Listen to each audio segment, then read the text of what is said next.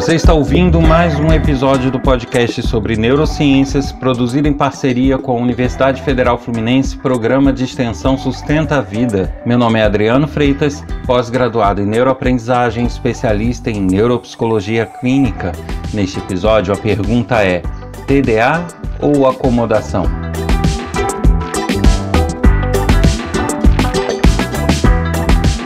Como sempre, convido todos a visitarem o meu site www.adrianofreitas.com, pois nele tem bastante informações sobre projetos que eu desenvolvo, cursos gratuitos que pontualmente aparecem e também trechos de aula, palestras e outros materiais sobre as neurociências. Também convido a participarem deste podcast enviando sugestões de temas, críticas, elogios, questionamentos, trocas de informações. Isso pode ser feito pelo e-mail podcast@sustenta-vida.com ou pelo WhatsApp código 22 99 222 1003.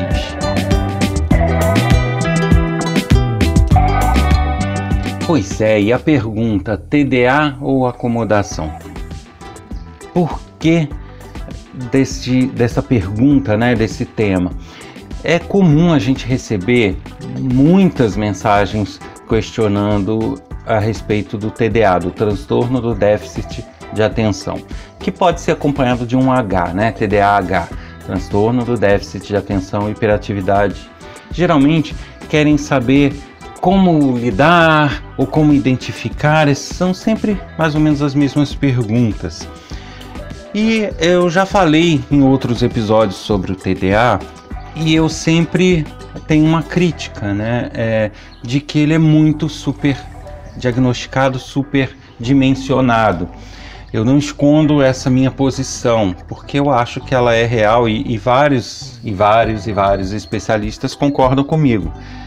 Agora, deixando claro, em nenhum momento eu estou aqui afirmando que não exista o transtorno, que isso é uma invenção, que isso não existe de forma alguma. Eu sei que ele existe, eu sei que as pesquisas demonstram isso, e eu sei que de fato tem pessoas que possuem o TDA, o déficit de atenção. Mas o que eu questiono é a forma como ele tem sido diagnosticado, a maneira como ele tem sido tratado e também a facilidade, né? A, a, o uso dele como justificativa para várias coisas, inclusive para falta de educação, inclusive para uma educação inadequada, inclusive para uma rotina doméstica inadequada. Então eu sempre falei isso, falei em outros episódios, descrevi mais ou menos um pouco sobre o TDA já, mas eu retomo esse assunto devido ao grande volume de mensagens. E eu retornei nesse tema justamente para falar de uma questão específica, que eu sempre falo que o TDA ele não é seletivo. Né? Se uma pessoa de fato tem TDA, ela vai tender a apresentar este comportamento de falta de atenção em tudo que ela faz. Ela vai ter dificuldade até em se divertir.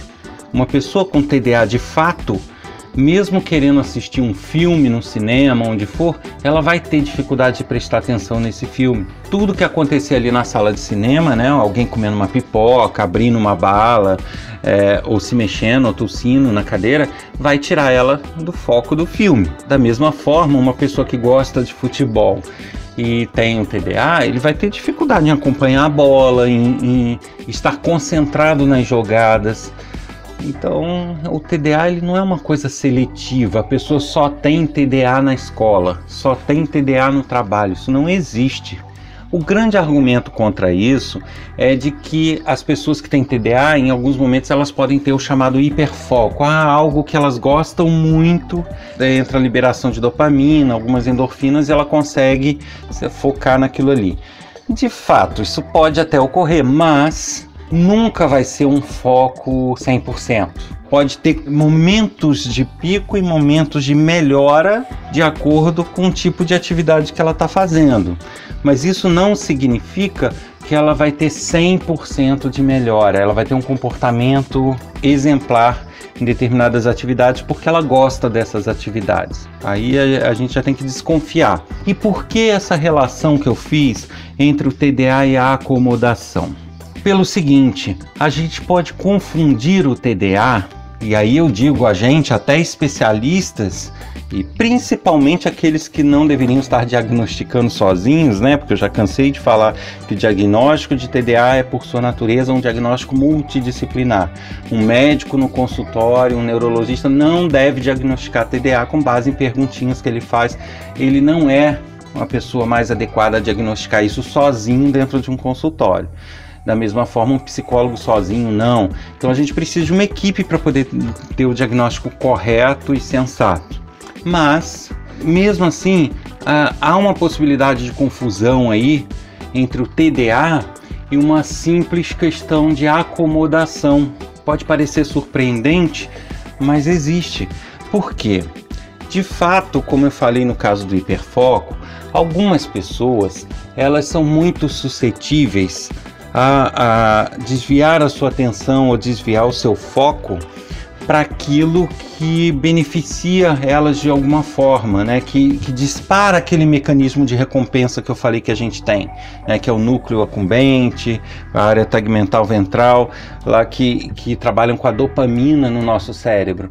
E não só, e não só essa área, né? Já se sabe que o lobo parietal, o lobo temporal também estão envolvidos no foco, na atenção, mas eles são influenciáveis por essa liberação de dopamina, assim como todo o cérebro. Então, a gente começa a se perguntar, bom, será que algumas pessoas elas estão eh, desgostando tanto de estudar ou de trabalhar que o cérebro dela está se acomodando e focando e criando recompensas para atividades que ela gosta é, e desbalanceando esse comportamento dela, por exemplo, é uma criança que está com, com raiva ou não quer estudar por algum motivo, ou não gosta mesmo, mas que tem um videogame em casa que ela não tem restrições, ela usa quanto que ela quer o cérebro dela vai tender a empurrar ela sempre para o videogame porque é algo que ela gosta, que agrada ela, que traz desafios novos, que, é, que traz simpatia para ela, traz um envolvimento emocional. Esse envolvimento emocional, essa empatia que ela tem com o videogame, vai fazer com que esse mecanismo de recompensa atue. Ao contrário da escola, que ela não gosta, não vai com a cara do professor, não vai com a cara dos colegas. Então, esse mecanismo de recompensa, ele calibra ou empurra o cérebro dela a é, é, se preocupar mais ou a ter mais resposta, feedback nas coisas que são para ele corretas e mais adequadas, que é o que ela gosta. E aí o comportamento dela na prática acaba sendo o de ter foco, ter atenção, ter cuidado, planejar comportamentos ligados àquilo que ela gosta, ao videogame ou a outras brincadeiras ou situações. E a ter total desinteresse, total falta de atenção naquilo que ela não tem nenhuma motivação, ela não tem nenhum mecanismo de recompensa atuando.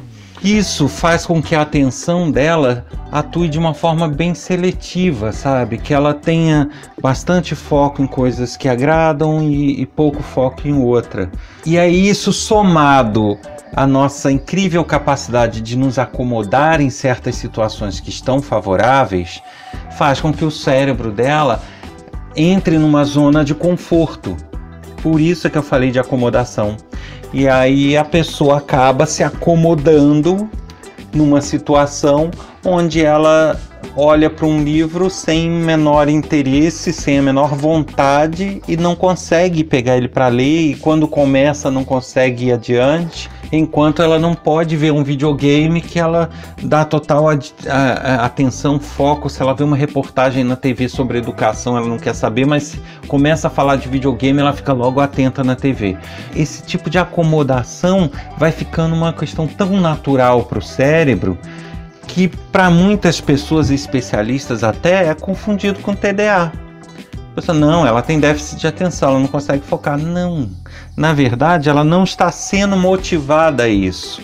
Ela não, não está tendo uma estrutura adequada para isso. E é neste ponto que eu levanto esse questionamento. Será que todos que têm TDA de fato têm TDA? Que eu repito esse questionamento que eu venho fazendo em vários episódios, né? só que dessa vez com foco diferente. Será que uma parte dessas pessoas não estão acomodadas em só ter interesse, só fazer aquilo que gostam, em fazer aquilo que é, emocionalmente estão atraídas. Mas e aí qual é a solução?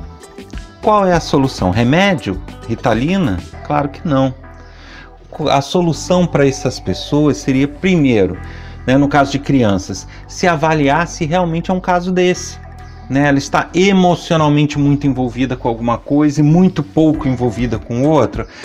Tá, então qual é a saída? Não é encher ela de remédio. Isso está errado. O, o, a saída seria ver o que que a desestimula tanto na educação, o que que a desestimula tanto nas rotinas onde ela não consegue prestar atenção e tentar promover coisas que são do interesse dela nessa rotina. Eu sei que não é um trabalho simples, é, precisa ter bons profissionais que consigam orientar nesse sentido, mas o trabalho é altamente recompensador. Né? De repente, uma má impressão que a criança teve do professor já faz ela criar essa resistência com a escola. Né? E isso pode ser quebrado com alguma atividade mais próxima desse professor, onde ela vê que o professor não é o que ela pensava, ou se for o caso com colegas ou com atividades, sabe? E, e tentar readequar a rotina dela de forma que mude a visão dela da escola, dos colegas.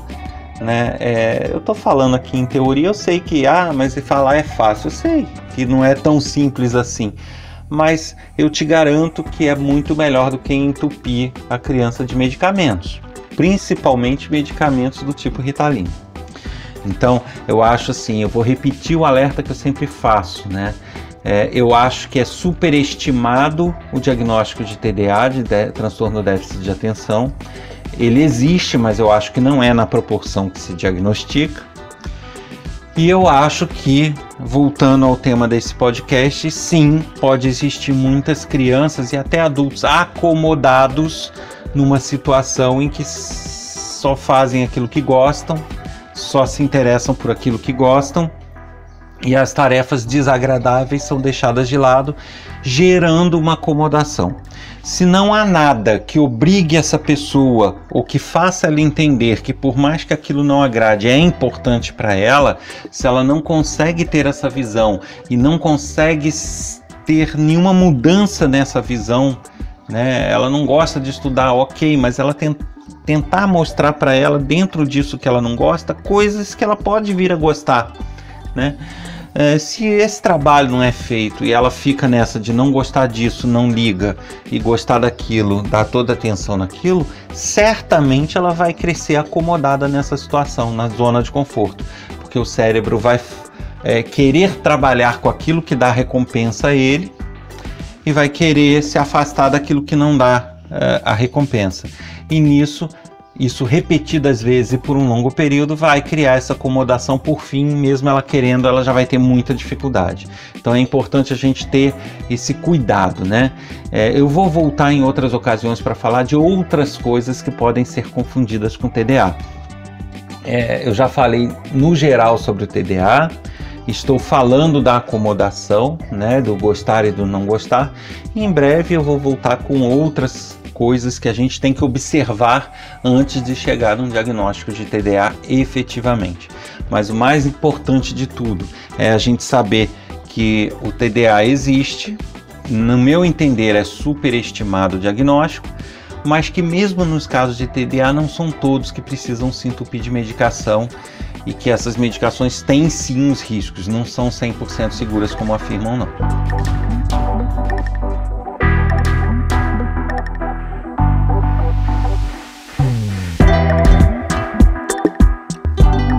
Você ouviu mais um episódio do podcast sobre neurociências feito em parceria com o programa de extensão Sustenta a Vida da Universidade Federal Fluminense. Meu nome é Adriano Freitas, pós-graduado em neuroaprendizagem, especialista em neuropsicologia clínica. Para escrever para a gente com dicas, críticas, sugestões, elogios, basta enviar uma mensagem para podcast@sustenta-vida.com ou mensagem de WhatsApp para o número 22 99222 1003. Aguardo vocês na próxima semana. Até lá!